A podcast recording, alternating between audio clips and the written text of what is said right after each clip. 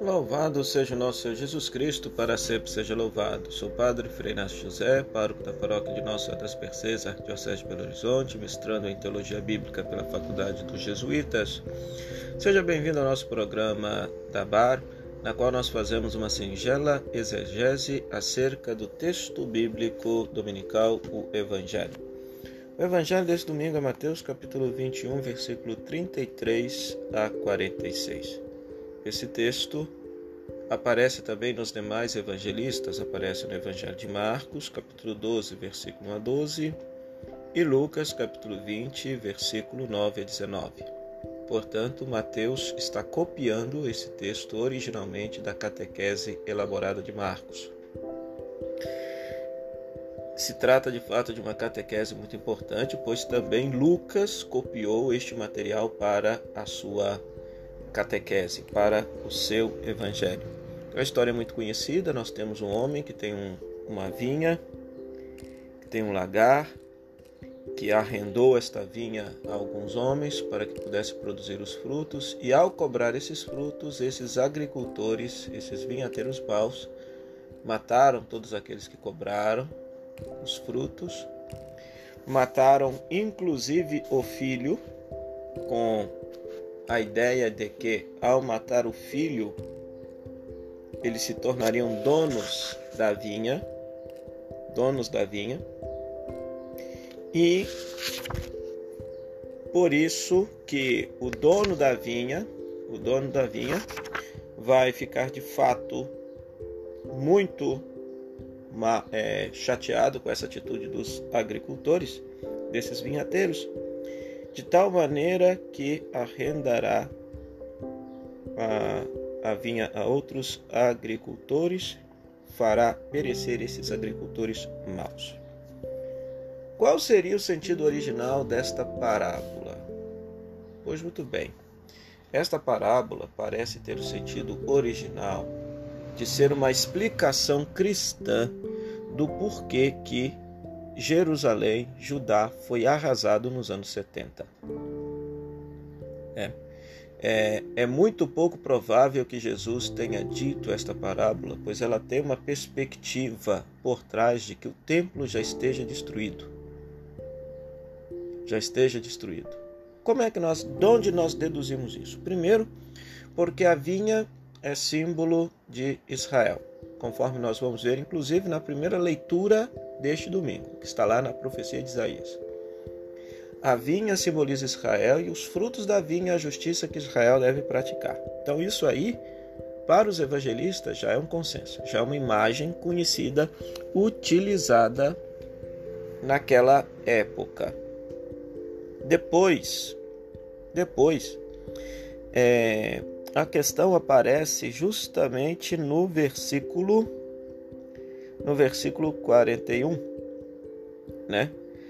É, sendo maus, os fará perecer de modo mau e arrendará vinha a outros agricultores que lhe pagarão os frutos nos momentos disso, né?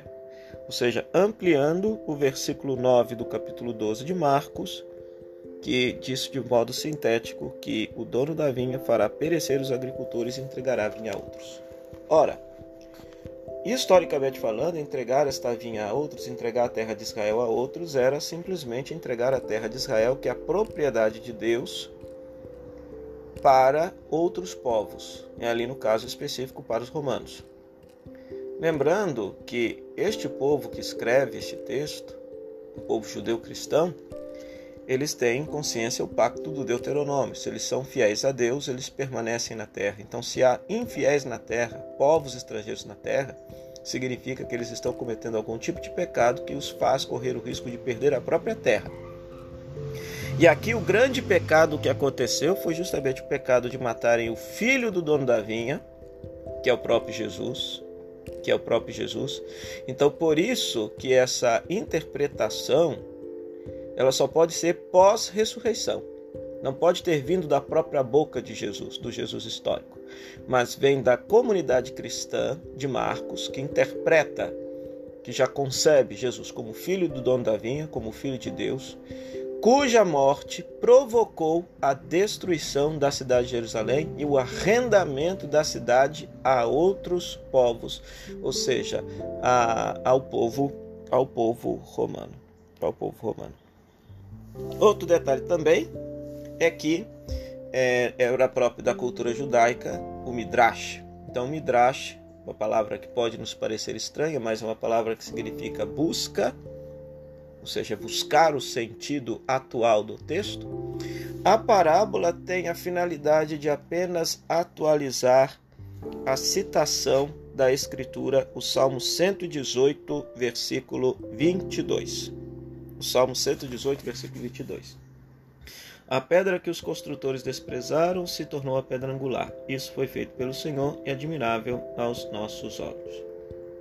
Então veja, é, a parábola tem a finalidade, portanto, para a igreja de Mateus e anteriormente para a igreja de Marcos, para atualizar este versículo da Escritura, lendo a partir da rejeição de Jesus como Filho de Deus por parte das lideranças judaicas de seu tempo e tendo como consequência a perca definitiva da terra com a invasão e a destruição da cidade de Jerusalém na década de 70 pelo Império Romano. A consequência disso, por isso vos digo que o reino de Deus vos será tirado e entregue a uma nação fazendo seus frutos. Aqui também se faz uma alusão àquela questão de que já na igreja de Mateus já existe o fenômeno de que, ou seja, melhor dizendo, no tempo da escrita do Evangelho de Mateus já há o fenômeno de que exista uma maioria de gentios pagãos que se convertem ao cristianismo, ao passo que a minoria passa a ser uma população judaico-cristã, né? Então, essa seria a mensagem original desta parábola. Ela seria uma criação anterior de Marcos, que Mateus pega, com a finalidade de parabolicamente explicar o porquê da destruição da cidade de Jerusalém na década de 70.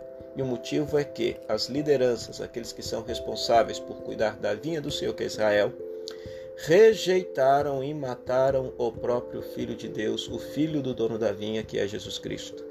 Por isso a vinha será tirada deles, eles perderão a vinha, perderão o controle de Israel, uma outra nação dominará Israel e será entregue a outros povos. Aqui é um detalhe apenas do Evangelho de Mateus.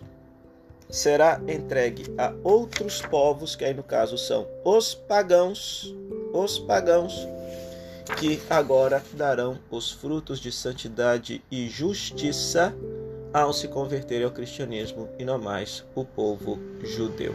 Bem, seria mais ou menos esta a visão, a mensagem original deste texto do Evangelho. Que você possa pegar esta pequena exegese e atualizar essa mensagem de fé para a sua comunidade cristã. Um forte abraço do Frei Inácio e até o próximo Dabar, se Deus quiser. Tchau, tchau.